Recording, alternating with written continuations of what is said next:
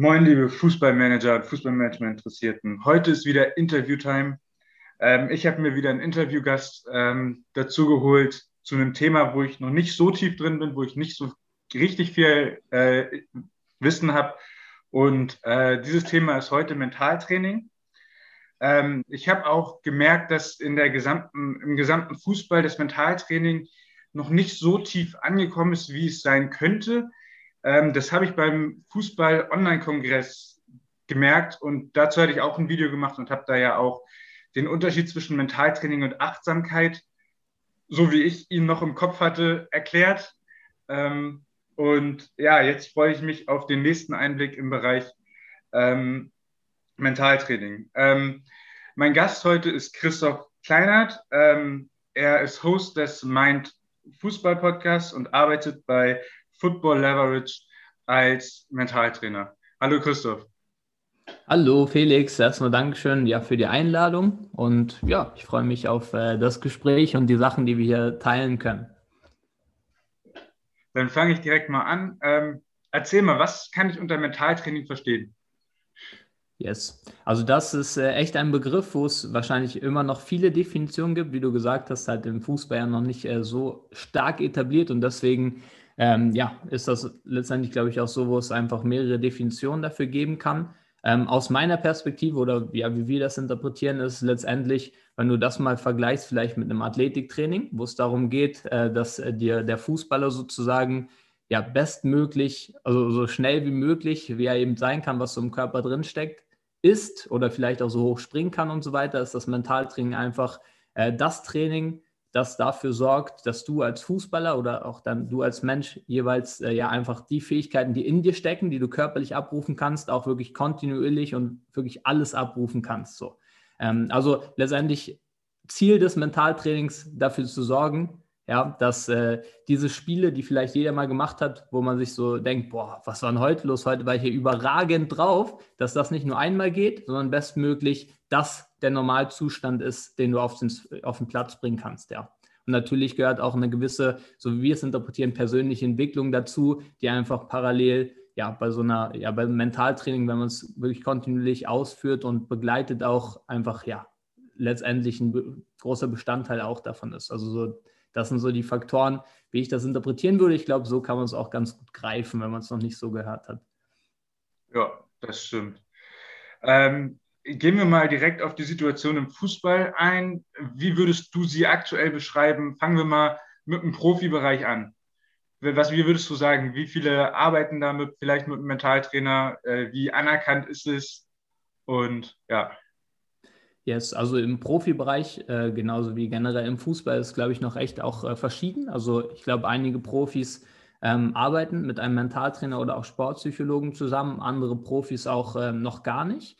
Ähm, ich glaube, was wir aktuell sehen im Profibereich ist so, dass äh, die Jungs oben angekommen sind. Also das, was wir gerade sehen im Profibereich, ist ja nur ein Abbild von, sage ich mal, der Generation von vor zehn Jahren, also die ungefähr vor zehn Jahren Kinder waren, könnte man so sagen. Und ähm, ich würde behaupten, der Großteil von den Jungs, die aktuell oben angekommen ist, die ähm, hatten eben, ja, also waren generell schon von ihren Grundanlagen gut aufgestellt im mentalen Bereich und hatten dann wahrscheinlich noch ein sehr schönes, wohlgeformtes Umfeld ähm, im Sinne von Erziehung der Eltern, aber auch, äh, ja, was, so, was sie alles erlebt haben im Kindergarten, Schulen, was halt sehr, sehr, ja, positiv für sie verlaufen ist, dass sie letztendlich dann, spricht er dann auch irgendwie davon, braucht Mentaltraining, braucht nicht. Aus unserer Sicht ist es für jeden hilfreich so. Ich meine, ein schneller Spieler braucht auch ein Athletiktraining trotzdem oder nutzt das für sich. Aber dennoch, das ist das, was wir gerade sehen. Das heißt, es gibt aktuell Jungs oben, die, die nutzen das für sich und es gibt auch einige, die nutzen es nicht. Also gibt es ja auch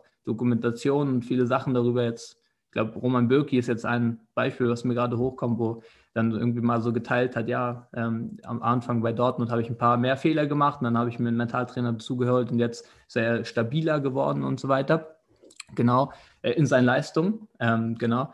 Und ja, also aktuell ist es wirklich noch so, dass äh, einige es nutzen und andere auch nicht. Es gibt Sportpsychologen in den Vereinen, teilweise nur in den NLZs, teilweise im Profibereich auch dazu. Deswegen kann man es fast gar nicht verallgemeinern. Ich würde sagen, das ist halt gerade so eine sehr interessante Anfangsphase, die da so reinkommt. Und ich habe aber den Eindruck, dass es sich immer mehr etabliert. Und das ist letztendlich auch ja unsere Vision, so das Mentaltraining zu einem elementaren Bestandteil zu machen im Fußballbereich, ähm, genau dazu beitragen zu dürfen. Und ich denke, das ist auch das, was wir in Zukunft erleben werden.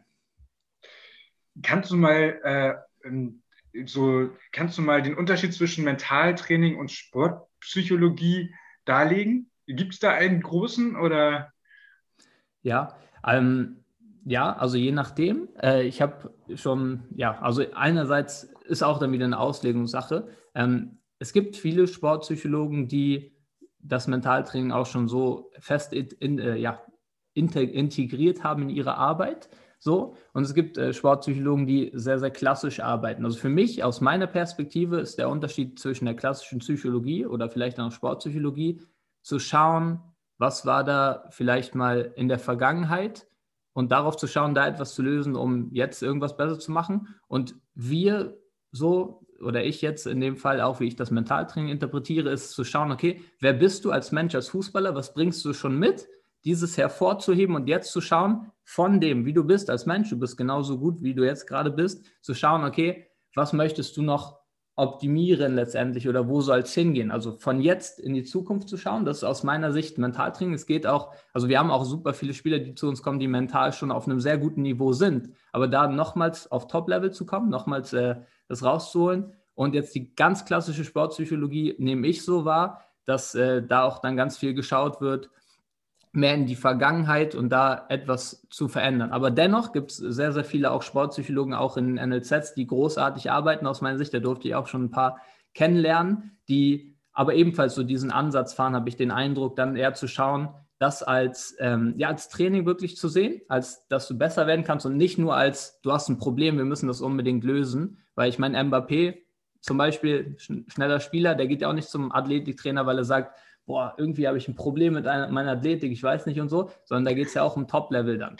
So. Und ähm, genau so, das so, so würde ich sagen, das ist so vielleicht der Unterschied zwischen Mentaltraining und Sportpsychologie. Und jetzt aus meiner Perspektive ist sehr subjektiv, aber aus meiner Sicht sind wirklich auch die Sportpsychologen überragend, ist wie gesagt sehr subjektiv, die ähm, sehr, sehr viel auch Mentaltraining für sich anwenden. Und vielleicht noch der Unterschied, jetzt, dass das Mentaltraining ja ähm, wie so ein, ein Training ist, ne? auch viel dann eins zu eins.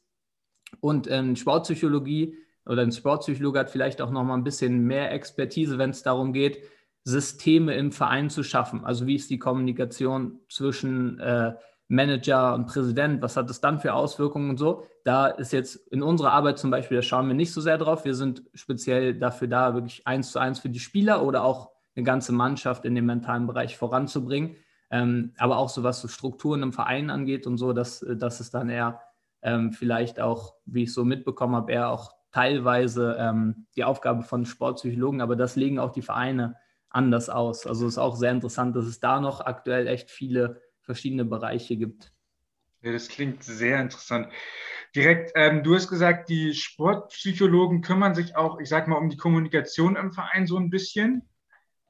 Ähm, mhm. Würdet Würdest du auch sagen, dass ein Mentaltrainer für, äh, für Manager äh, sinnvoll sind? Yes, also ich würde ich würd das vielleicht so bezeichnen. Ähm, teilweise, ich weiß nicht, ob das alle so machen, aber es gibt Sportpsychologen, auch mit denen ich schon interagieren durfte. Bei denen ist das so, dass ganz klar zu deren Aufgabenfeld gehört, eine Kommunikationsstruktur in den Verein zu etablieren. So, das heißt, sie arbeiten quasi, wenn man so möchte, sie arbeiten so ein bisschen am Unternehmen. Ja, und jetzt ein Mentaltrainer, wenn jetzt zum Beispiel ein Manager sich einen Mentaltrainer nehmen würde, dann würden wir jetzt eher schauen, eins zu eins, diese Person, dieser Manager, was können wir vielleicht noch bei dir oder was für einen Manager möchtest du sein, dahin zu kommen, um sozusagen da, der, ja, der Mensch, der Manager sein zu können, der du sein möchtest, als Vorbild zu leben und als Vorbild zum Fungieren in dem Verein. Also teilweise, wenn du, wenn wir das besprechen mit dem, was wie gesagt auch nicht überall so ist, aber dass der Sportpsychologe vielleicht auch so eine Kommunikationsstruktur im Verein mit reinbringen kann. Das kann zum Aufgabenfeld gehören. Und jetzt so ein Mentaltrainer, ähm, wie wir das interpretieren, er dann vielleicht auch eins zu eins schaut, okay, du als Manager, wie kannst du noch vorankommen, der, die Person werden, die du sein möchtest, um ja der Top-Manager zu sein und das Leitbild zu sein, der du auch vielleicht sein möchtest in dem Verein. Ja. Das ist sehr interessant. Ich habe Sportpsychologen noch nie als, also ich habe schon gemerkt, dass, Kommun dass Psychologie viel mit Kommunikation zu tun hat, aber ich habe das noch nicht so wahrgenommen, dass sie auch in den äh, Vereinen dann auch die Kommunikation, ich sag mal, strukturieren und organisieren. Das finde ich sehr interessant. Aber wie gesagt, ähm, halt nicht immer. Ne? Es gibt halt wirklich, das ist ja spannend, ähm, also kommen wir vielleicht auch noch hinzu, dass ja der DFB ähm, quasi das als NLZ Zertifizierungsnotwendigkeit äh, gemacht hat, dass immer mindestens ein Sportpsychologe in den NLZs angestellt ist, aber die NLZs können aktuell noch halt auslegen, welche Rolle dieser einnimmt.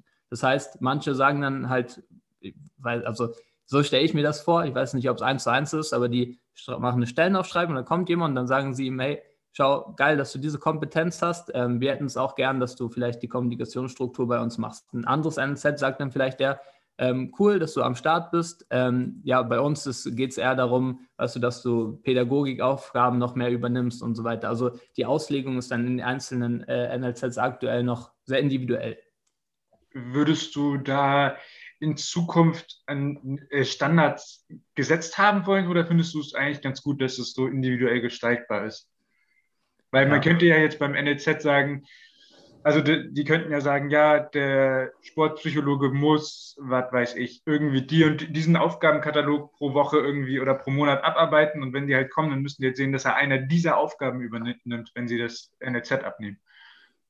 Ja, ähm, ja, es ist äh, eine sehr interessante Frage. Ich glaube, wäre schon nicht verkehrt, wenn es so Standards dort gibt, aber dann ist wieder die Frage, okay, wer setzt die und passt das für jeden und so weiter. Das ist ja einfach so, da gibt es ja einfach wirklich so viele Auslegungssachen. Ähm, wie gesagt, also wie ich schon meinte, so unsere Vision ist ja, das Mentaltraining zu etablieren in, in den Fußballbereich. Das ist so, wäre für mich eine großartige Sache, dass einfach, weißt du, das nicht nur so ist, dass wenn ein Spieler ein Problem hat, so im Sinne von, boah, jetzt habe ich zehn Spiele scheiße gespielt und irgendwie privat läuft es auch nicht so, dass dann gesagt wird, jetzt musst du aber mal zum Sportpsychologen gehen, sondern dass halt einfach das normal wird, egal wer das dann ausführt, der Sportpsychologe oder dann auch Mentaltrainer in den Verein kommen oder vielleicht extern da gearbeitet wird, scheißegal, einfach, dass es normal wird für die Fußballer.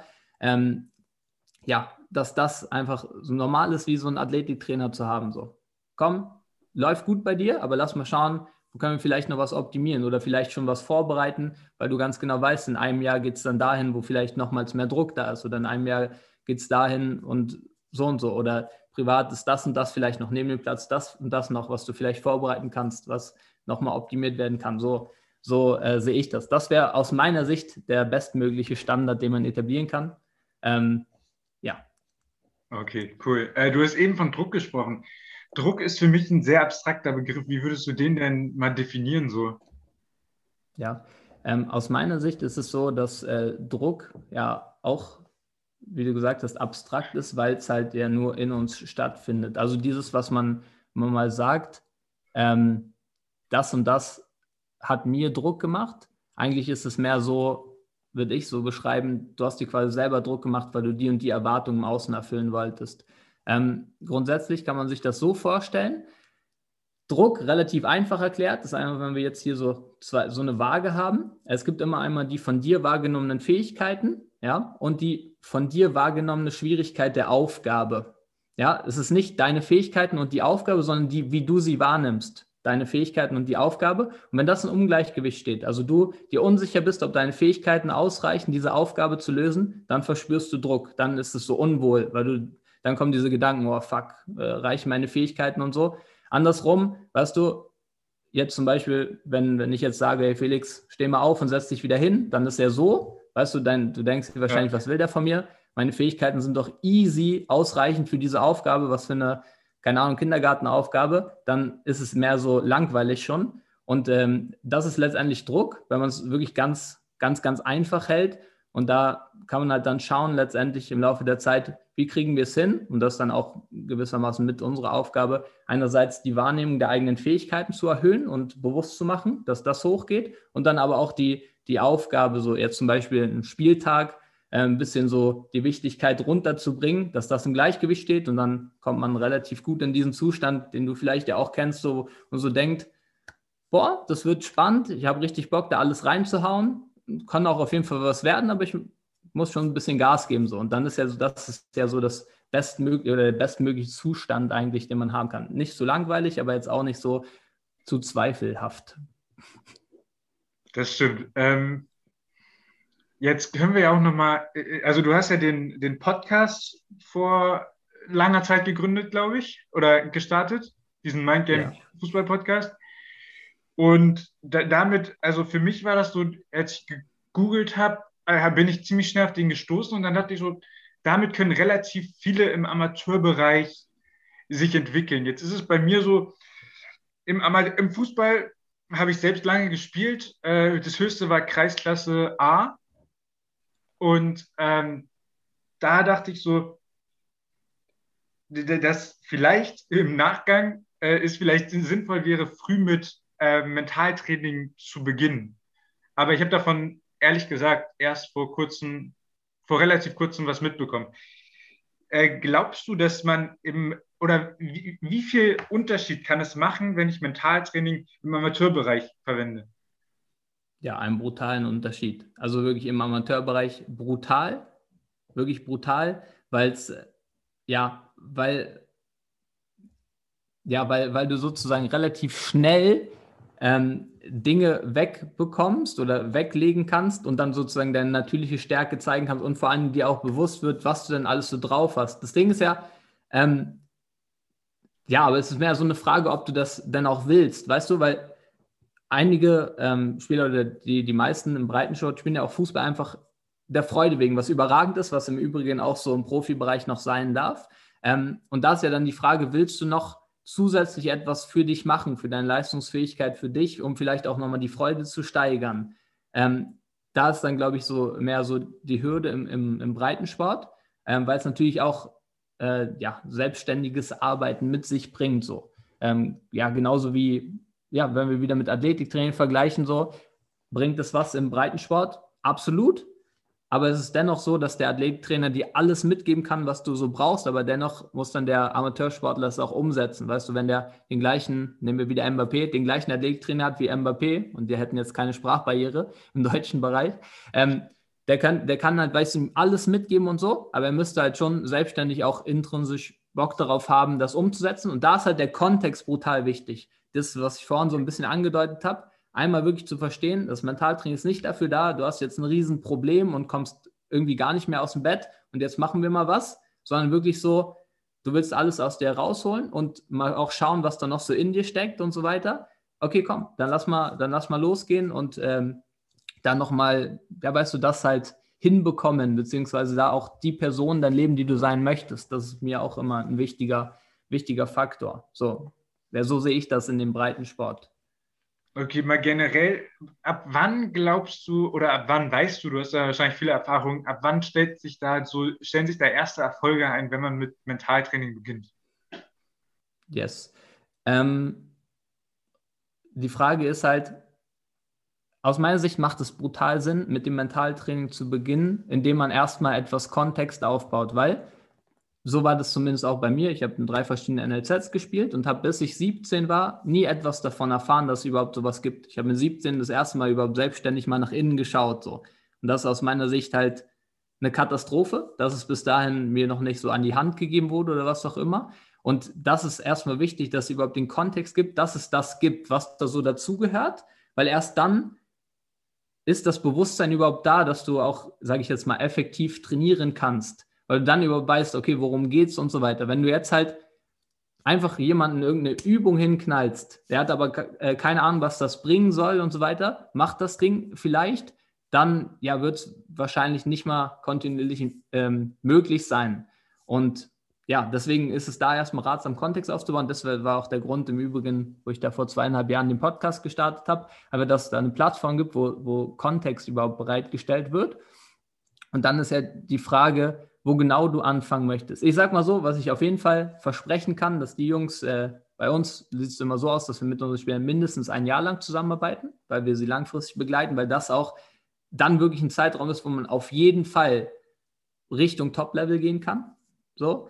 Ähm, und ja, dann ist es wirklich sehr individuell, bei wem was ist, wo er gerade steht und so weiter. Aber ich glaube, so ja, um die Frage sozusagen zu beantworten oder vielleicht auch nochmal so einen Parallelpunkt reinzubringen, ist schon erstmal wichtig, auch Kontext aufzubauen, dass es effektiv sein kann. Und dann kann man schon damit rechnen, dass du auf jeden Fall, wenn du wirklich reinstartest auf täglicher Basis, spätestens nach zwei Monaten einen Unterschied merkst. So. Das zeigt sich dann so an kleinen Dingen. Kann auch sein, dass es erstmal so für dich subjektiv spürbar ist und dann vielleicht auch erst nach einem halben Jahr irgendwie mal jemand von außen kommt und sagt, hey Felix, boah, krasse Ausstrahlung, die du jetzt an den Tag legst, was hast du denn gemacht so? Das ist auch immer übrigens ratsam, weil es ja noch nicht so hart etabliert ist, ähm, dann halt nicht zu allen zu sagen, komm, ich habe jetzt mit einem Tattraining gestartet und so, weil dann warten wieder irgendwelche anderen irgendwas, sondern dann weißt du, einfach reinzustarten, wenn man darauf Bock hat und dann kommen äh, möglicherweise oder sehr wahrscheinlich dann nach sechs, sieben Monaten spätestens welche Leute auch auf dich zu und fragen, boah, das ist krasse Ausstrahlung, bist jetzt immer so ähm, glücklicher am Start, siehst nicht mehr so müde aus, keine Ahnung. Ähm, was hast du denn da so gemacht? Sehr spannend. Ähm, jetzt aber, du hast auch gesagt, du, musst einen Kontext bauen, bevor du damit oder während du damit startest, zumindest erstmal davon mitbekommen. Wann würdest du sagen, was ist denn so das früheste Alter, wo du damit starten würdest, sage ich mal? Also wann sollte optimalerweise ein Kontext gebaut werden und was wäre vielleicht zu früh? Wo glaubst du, sind die, äh, wäre dann das Potenzial am größten, was man dadurch ausschöpfen kann? Ja, ich glaube halt, dass es äh, schon sinnvoll ist, sogar ab, äh, ab acht, neun Jahren zu starten. Die Frage ist dann halt, wie. Weißt du, da sieht natürlich so ein, so ein, so ein Coaching oder ein Mentaltraining ein bisschen anders aus als jetzt so ab 14. Also wir haben mal so für uns äh, definiert, was so eine interessante Grenze sein könnte, so U14, Ü14. Ähm, so, weil U14 ist noch ganz, ganz viel ähm, auch Verantwortung der Eltern, ehrlich gesagt. Da geht es ganz, ganz viel auch noch um ähm, sozusagen von den Eltern her, weißt du, Liebe zu geben, Energie dem Kind bereitzustellen, da zu sein, es aufzufangen, so. Ähm, und dann irgendwann, also hirnwissenschaftlich ist es ja dann so auch, dass wir dann irgendwann vom, ja, in den Alpha-Wellenzustand kommen, sozusagen. Also auf jeden Fall, da verändert sich dann auch etwas. Man spricht dann auch davon, dass der Türsteher sich aktiviert zwischen Unterbewusstsein und Bewusstsein. Da ist dann dieser Verstand, den wir so kennen, ausgebildet. Natürlich bei manchen auch früher schon so. Vielleicht hat sich das auch nochmals verändert von dem Alter her, aber so wie ich es wahrnehme. Und da ist dann so, dass man dann auch, sage ich mal, schon so reinstarten kann. Also aus meiner Sicht kein Unterschied mit einem 14-Jährigen oder kein großer Unterschied, mit einem 14-Jährigen und 18-Jährigen zu arbeiten, aber schon ein Unterschied, mit einem 15-Jährigen und 8-Jährigen zu arbeiten. Also das ganz, ganz viel natürlich auch da schon im Umfeld, im Elternhaus und so weiter losgeht. Und wirklich gar nicht so schwierig, sondern einfach, da hatte ich letztens ein Interview mit dem Fabian Preuß, großartiger Typ vom Fußballeltern, der sich darauf komplett spezialisiert hat und da auch eine brutale Expertise hat. Ganz viel einfach von den Eltern heraus den Kindern Freude vermitteln, weißt du, äh, da zu sein, Liebe zu geben und so, dann passiert schon automatisch, sind schon äh, gute Grundvoraussetzungen gelegt. Und dann würde ich sagen, mit ungefähr 14 kann man da richtig reinstarten. Auch dann mit einer Begleitung extern, weil ja das dann auch eh passiert mit der Pubertät, dass sich äh, die Jugendlichen dann vielleicht ein bisschen auch abkoppeln von den Eltern, auch energetisch und so weiter. Ähm, ja, und dann kann man das Ding sehr, sehr, sehr gut extern begleiten auch. Also das Kind in der Entwicklung. Das ist sehr gut. Das ist auch gut, dass du sagst, dass man eigentlich, wenn man Freu als Eltern Freude und Liebe gibt, dass das dann schon viel bringt. Und dann viel mehr braucht es, braucht es gar nicht sein. Ähm, das, das, hängt ja übrigens damit zusammen, dass Top-Leistung auch an sich immer da ist. Also so, das ist, glaube ich, auch ein, etwas Wichtiges zu verstehen, weil weil eigentlich äh, geht es mehr darum, dann irgendwann Dinge, die das verhindern, wegzubringen, damit Topleistung sich wieder zeigen kann. Das kennen wir alle so, wenn wir auf den Bolzplatz gehen, machen wir uns keinen Kopf und so, spielen einfach los und läuft voll gut. Bringst meistens Topleistung, so weißt du. Das heißt, sie ist ja eigentlich immer da, muss gar nicht viel dafür machen, sondern eher dann dafür sorgen, im Laufe der Zeit die Dinge wegzubringen, die das überlagern. Ja, sehr cool. Ähm, Jetzt können wir vielleicht noch mal kurz so auf die, ähm, auf die, das, die Reform der NLZ kommen. Ähm, wenn ich es richtig verstanden habe, wollen Sie ja die Bundesligen abschaffen und damit den Druck reduzieren für ungefähr alle im System, also im Fußballsystem. Aber ich habe jetzt, also ich denke mir so, wenn, wenn wir den Wettbewerbsdruck rausnehmen, dann haben wir ja das Problem, dass wir, wenn die Spieler dann Profis werden wollen, mental noch weniger vorbereitet sind. Siehst du ein ähnliches Risiko? Ja, absolut. Also ich finde generell so, weißt du, dass, ja, also ist natürlich immer, weißt du, schwierig, zwei Seiten zu sehen. Einerseits natürlich, äh, was kann man dort machen, jetzt als, als größere Organisation oder so, ähm, um da einen Kontext zu schaffen. Das ist so die eine Sache. Und andererseits finde ich halt auch immer sehr wichtig, so in dem Kontext, der da eben ist, wie gehst du bestmöglich damit um? Jetzt wird der Kontext verändert und dennoch sollen die Jungs ja dann irgendwie den Sprung machen von der U19 in den Profibereich. Und da ist dann, kann schon sein, dass das, äh, weiß nicht, ob es das schon mal gab, ehrlich gesagt. Keine Ahnung, ob es das schon mal so, so gab irgendwann im, im deutschen Fußball. Aber jetzt stelle ich mir das auch so vor, weißt du, dann gibt es halt keine wirklichen Ligen und auf einmal dann von der U19 geht es in den Profibereich. Dann sind da auch noch Zuschauer hoffentlich bald wieder und so weiter. Ist schon ein heftiger Sprung. So, also ich kann den Ansatz gewissermaßen verstehen, bin aber wirklich sehr, sehr gespannt, wie das rauskommt, weil ja, grundsätzlich glaube ich eher der, der, der sozusagen aus meiner subjektiven Sicht bessere Ansatz ist, die Jungs halt schon frühzeitig einfach darauf vorzubereiten. Was bedeutet das eigentlich? Was ist überhaupt Druck? Ähm, wie, wie kannst du optimal damit umgehen? Was ist das? Musst du wirklich die Erwartungen aller Zuschauer erfüllen oder kann es nicht sogar sein, dass so oder so, egal was du machst, alle eine Meinung auf dich haben und so weiter? Wie schaffst du es vielleicht auch trotzdem bei dir zu bleiben und einfach dich an dir selbst zu messen und nicht, was die Zuschauer sagen? Und so, das finde ich irgendwie einen wichtigeren, besseren Ansatz, weil ich aber auch Riesenfan bin von persönlicher Entwicklung, ähm, das zu etablieren, so weißt du, ähm, wirklich stark zu etablieren als elementaren Bestandteil. Und dann bräuchte es wahrscheinlich auch gar nicht diese Kontextänderung. Aber mal schauen, vielleicht ändert sich das dann auch wieder. Ähm, ja, aber ich sehe es grundsätzlich ähnlich wie du, dass ich mal gespannt bin, wie es so ist bei den, bei den Jungs. Ähm, aber mir auch vorstellen kann, dass der Sprung schon dann ziemlich groß ist und die Vorbereitung vielleicht etwas schwieriger. So dann auf das große Ding. Da ist ja dann aber auch die Frage, wie, in, wie groß ist der Sprung, ich sage mal, von den äh, physischen Voraussetzungen von, von der U19 bis in die Profi und wie groß ist der mentale Sprung, oder? Also mhm. es könnte ja sein, ich kenne ich kenn jetzt nicht viele NLZ-Trainer, beziehungsweise ich habe hab noch nie da drin gearbeitet oder da irgendwie gespielt. Ähm, aber ich, äh, wie, aber wenn wir jetzt einmal diese, das voneinander trennen, das Physische und das Mentale, dann ist es ja so, dass es beide, also dass beides wichtig ist und die Frage ist ja, muss man eher das Mentale oder eher physisch auf, de, äh, auf der Höhe sein?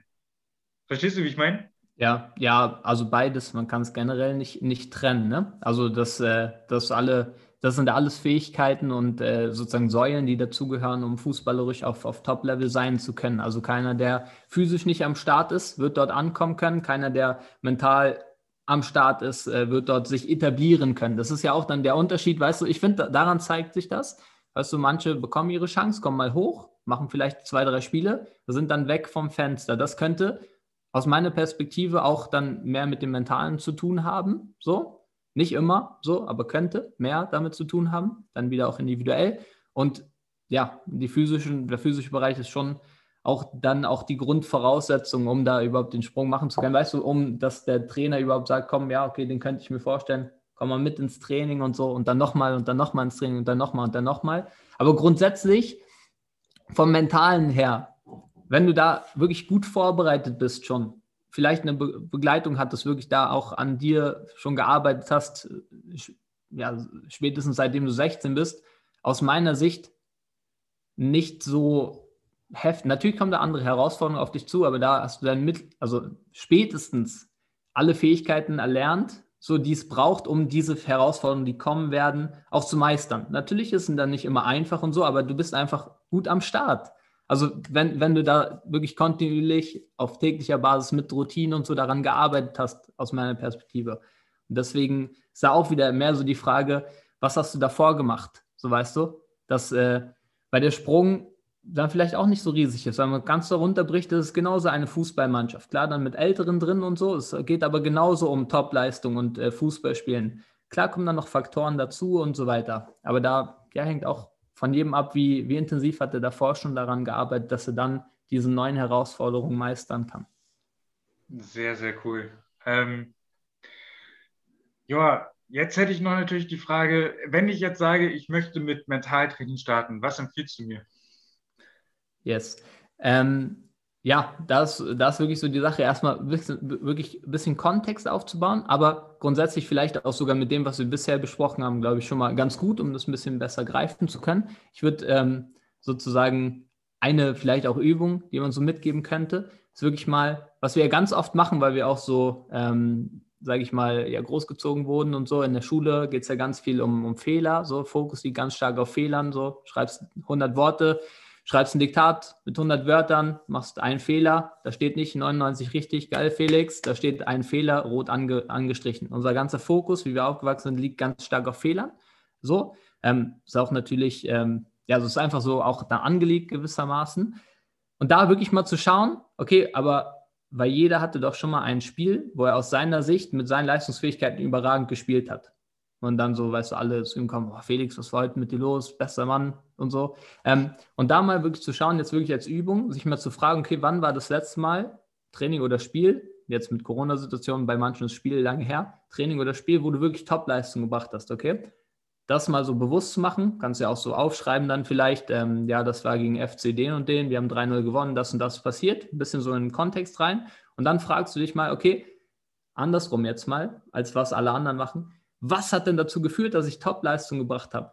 Da wirst du wahrscheinlich merken, so irgendwie, ich hatte so ein leichtes Gefühl, irgendwie so Freude einfach. Ich habe mir gar keine Gedanken groß gemacht, sondern bin einfach reingegangen. Dann lief irgendwie alles für mich, keine Ahnung, so alles Möglichkeiten. Das ist ganz spannend, was dann so rauskommt.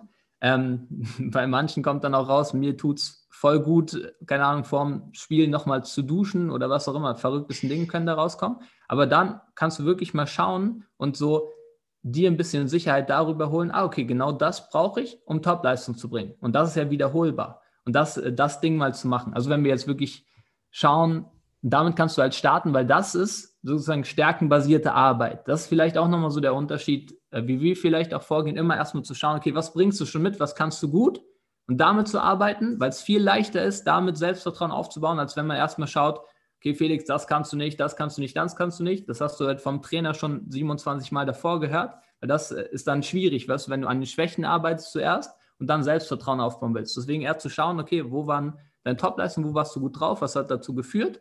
So, wirklich auch als Übung, so zu schauen, wann war das, was hat dazu geführt und dann damit zu arbeiten und zu schauen, dass du das erstmal wiederholen kannst.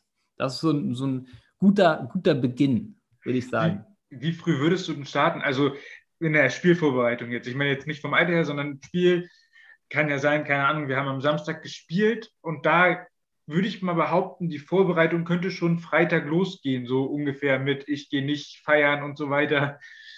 Das könnte ja, hat ja einen Einfluss auf, auf wo würdest du da für mich, wenn ich die Übung mache, wo, wo soll ich da anfangen, was, was zu der Leistung geführt hat? Ja, ich würde mich eher fragen, was war vielleicht anders als sonst bei den Spielen, wo ich nicht Top-Leistung bringen kann. Das heißt, ähm, fragt sich halt so sozusagen eher, wie sah der Vortag aus? Also, weil, was halt auch sein kann, ähm, dass aktuell noch dieses abends rauszugehen mit Freunden sogar dazu geführt hat, dass du gedankenfrei spielen konntest, weil du dann halt dir nicht die ganze Zeit Gedanken über das Spiel gemacht hast. Kann bei einigen auch so sein. Deswegen wirklich einfach nur, was war außergewöhnlich? Ich hatte einen Spieleabend äh, davor, kamen Kumpels vorbei und wir haben Karten gespielt und das war irgendwie voll gute Stimmung, dann konnte ich gut einschlafen und so, so Sachen. Also wirklich zu fragen, okay, was war da besonders? So, dann zu fragen, was war besonders auf der Fahrt zum, zum, zum Spiel? Wie habe ich gedacht? Was für Gedanken hatte ich vielleicht im Kopf? Ganz oft dann auch so, kommen ganz oft raus, auch bei, bei, bei einigen Spielern, was sich echt wiederholt ich wollte mich einfach zeigen. Ich wollte dem und dem das zeigen. Ich wollte mich zeigen. Also so irgendwie auch Richtung Mut. So. Und dann vielleicht auch, wie hast du dich gefühlt und so weiter. Und das sind halt alles Sachen. Wenn du die einmal hast, dann kannst du dich daran halt messen, daran festhalten und immer wieder dich darauf fokussieren. Weil sonst, wir haben ja schon gesagt, Top-Leistung ist eigentlich immer da. Es gibt nur ganz viele Faktoren, Zweifel und so, die da sich rüberlegen und dann kannst du es nicht mehr zeigen. Das heißt, dass du dann weißt wieder, okay, jetzt kommt gerade wieder so ein Zweifel, okay, was brauche ich aber? Und dann kannst du dich schnell wieder darauf fokussieren. Das ist erstmal wichtig, halt sich an etwas vielleicht auch festhalten zu können, einen gewissen Grund, Grund äh, ja, Bewusstsein zu haben über sich, um da überhaupt mitarbeiten zu können, weißt du? Weil sonst ist auch wieder so, wenn du halt jetzt einfach reinstartest äh, ins Mentaltraining, machst jetzt zehn Übungen für Selbstvertrauen, okay, dann machst du das, du baust dein Hochhaus, okay, dann kommt, weißt du, die, die, die erste Herausforderung, der erste Wind und dieses Hochhaus kippt einfach um. Wir müssen halt erstmal, und das ist der Kontext, ein Fundament bauen. Ganz normal, wenn du ein Hochhaus bauen willst, du baust erstmal ein Fundament baust erstmal in die Breite, schaust erstmal nach innen, was bringst du schon mit? Stahlträger und so machen die erstmal hin. Und dann können wir doch anfangen mit Selbstvertrauen, wie bringst du das nochmal hin? Dann bauen wir dieses Hochhaus und dann kann es sein, der Trainer meckert mal mit dir, ihr habt ein Spiel verloren, was auch immer, aber dieses Hochhaus bricht nicht mehr zusammen im Laufe der Zeit. Und das ist dann sozusagen diese kontinuierliche Arbeit, die dann auch wirklich aus meiner Sicht langfristig Sinn macht. Weißt du? Weil sonst ist es wirklich so, jetzt habe ich mal was gemacht, bin aus meiner Komfortzone rausgegangen ja, gut, dann Hochhaus gebaut, nächstes Mal hat es nicht funktioniert, umgefallen. Nein, weißt du, deswegen ist es auch so frustrierend für manche. Wird auch sehr deutlich, äh, äh, warum ihr ein Jahr mit euren Kunden, Klienten zusammenarbeitet. Das, Safe. Weil, also ich kann mir vorstellen, da können schnell mal Rückschläge noch da am Anfang kommen, wo man schon denkt, man war eigentlich weiter und dann bricht das Hochhaus wieder zusammen. Safe. Das ist halt das, was, was viele verpassen. Weißt du, deswegen halt auch das zum elementaren Bestandteil zu machen. Überleg mal, was da möglich wäre, wenn, wenn jeder für sich erstmal ein Fundament baut, bevor das Hochhaus gebaut wird und nicht halt einfach nur anfängt, das Hochhaus zu bauen, kracht wieder zusammen und so. Das ist halt frustrierend auf dem Weg, sehr frustrierend. ja. Und zum Fundament, was, also du hattest jetzt eine Übung genannt. Ähm, jetzt ist es so, ich könnte, ich, ich kann mir dann ja auch relativ viel einreden, was anders war. Verstehst du, wie ich meine? Ich kann dann ja, oder, oder ich, ich halte mich an irgendwas fest, wo ich dann abergläubisch werde, aber es bringt mir überhaupt nichts. Im Gegenteil, es könnte mich ja noch behindern. Wie verändere genau, ich sowas? Ja, auf jeden Fall schauen auf den Einflussbereich, weißt du, wenn du halt Dinge herausfindest, wie, ähm, ja, der Trainer hat mich da halt gelobt am Ende des Abschlusstrainings, deswegen war ich gut. Okay, liegt nicht in deinem Einflussbereich, ist nicht wiederholbar. Das äh, können wir nicht nehmen. Aber dieses Gefühl, was du da hattest, äh, keine Ahnung, irgendwie mh, hm, vielleicht, weißt du, so irgendwie stark gefühlt, weil der Trainer dich gelobt hat. Okay, was können wir vielleicht noch machen? Was gibt es vielleicht noch, was dich stark fühlen lässt? Stärken runterschreiben. So. Dann merkst du vielleicht, wenn du das machst, ah, okay, jetzt habe ich ein ähnliches Gefühl wie da, wo der Trainer mich gelobt hat. Das können wir wiederholen. Das kannst du nehmen. Das ist nicht schlimm, weißt du, wenn du da am Anfang vielleicht auch abergläubig wirst erstmal. Natürlich im Laufe der Zeit wird das sich eh wieder austauschen, aber so startet es erstmal. Weißt du, wichtig natürlich, dass es in deinem Einflussbereich liegt, weil sonst ist es dann so, scheiße, ähm, ich hatte so, ähm, ein Einfall war zum Beispiel auch, sein Spieler meinte, ja, immer beim Abschlusstraining, letzte gute Aktion. Okay, können wir nicht immer beeinflussen, kann sein, dass der Trainer abpfeift, wo du gerade dich verdribbelt hast oder so. Also dann nochmal zu schauen, okay, was liegt in deinem Einflussbereich? Ah, okay, man könnte vielleicht nochmal als Routine machen, mit dem Torwart einen Elfmeter zu schießen und bevor du das Ding nicht reingeknallt hast, gehst du nicht in die Kabine. Und dann hat er diese Sicherheit. Okay, gut. Und im Laufe der Zeit, jetzt ist es so, da braucht es nicht mehr so. Das war am Anfang nur eine Brücke, um sich etwas hervorzuholen, was so oder so immer schon da ist. Dieses Gefühl von Sicherheit. Nur jetzt braucht er das nicht mehr, diese Brücke, sondern jetzt hat er ganz easy Sachen, klopft sich einmal auf die Schulter und das Gefühl kommt. So, weißt du, das ist ähm, deswegen, deswegen diese, diese Brücke. Und deswegen kann ich aber auch dein, das, das so verstehen oder die, die, die Zweifel, aber so kann man das letztendlich wegbringen. Das ist alles nur ganz, ganz, unser Gehirn braucht immer Geschichten. Das ist auch, auch nur eine Geschichte, die wir erstmal aufbauen, kurz, um dir selbst klar zu machen, was da also alles in dir steckt. Und irgendwann brauchst du die Geschichte nicht mehr, weil du dann noch mehr vertrauen kannst, was da alles drin steckt. Ja, das ist sehr, sehr cool. Ähm, ja, ich wäre fast soweit durch. Ich würde dir jetzt noch die letzten Worte überlassen und dann ja, danke ich dir. Und yes. ja, dir die letzte Worte. Ja, wir haben einiges besprochen so. Äh, Dankeschön äh, für alle, die bis hierhin zugehört haben. Ich äh, wünsche euch vor allen Dingen, Jungs und Mädels, dass ihr etwas davon umsetzen könnt. Ähm, ja, wenn euch das soweit interessiert, sonst natürlich könnt ihr auch mal, wenn euch das weiter interessiert, den Mindgame Fußball Podcast abchecken. Da gibt es dann noch mal mehr dazu. Danke dir auch, Felix. Wie gesagt, für die Einladung ist immer super, weißt du, so teilen zu können. Und ja, ich denke, wieder ein kleiner, kleiner weiterer Schritt für die Vision. So, und wenn ihr immer noch nicht genug von mir habt, dann holt euch meinen Online-Kurs, der ist jetzt verfügbar. Ähm, scrollt mal runter auf, äh, in, in der YouTube-Beschreibung, findet ihr sowohl den Link zu meiner Website als auch den Link direkt zum Kurs. Ähm, ihr findet sowohl direkt äh, beim Produkt alle Informationen als auch auf der Website. Ähm, wenn, ihr noch, wenn noch irgendwelche Fragen offen sind, dann sprecht mich gerne an, ähm, schreibt mir und äh, ein paar wichtige Informationen gibt es dann auch schon, äh, gibt es auch schon in einem Video, was ich zu dem Thema gemacht habe. Also lasst euch das Angebot nicht entgehen und holt euch den Online-Kurs.